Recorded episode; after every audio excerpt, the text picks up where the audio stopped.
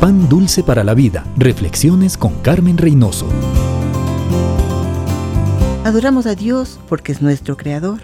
Es el soberano del universo. Es omnipotente, omnisciente, justo, poderoso, misericordioso, amoroso, nuestro gran Dios, inmutable en su carácter. Dios es trascendente.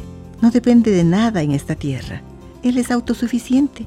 Los salmos tienen hermosos calificativos para mi Dios.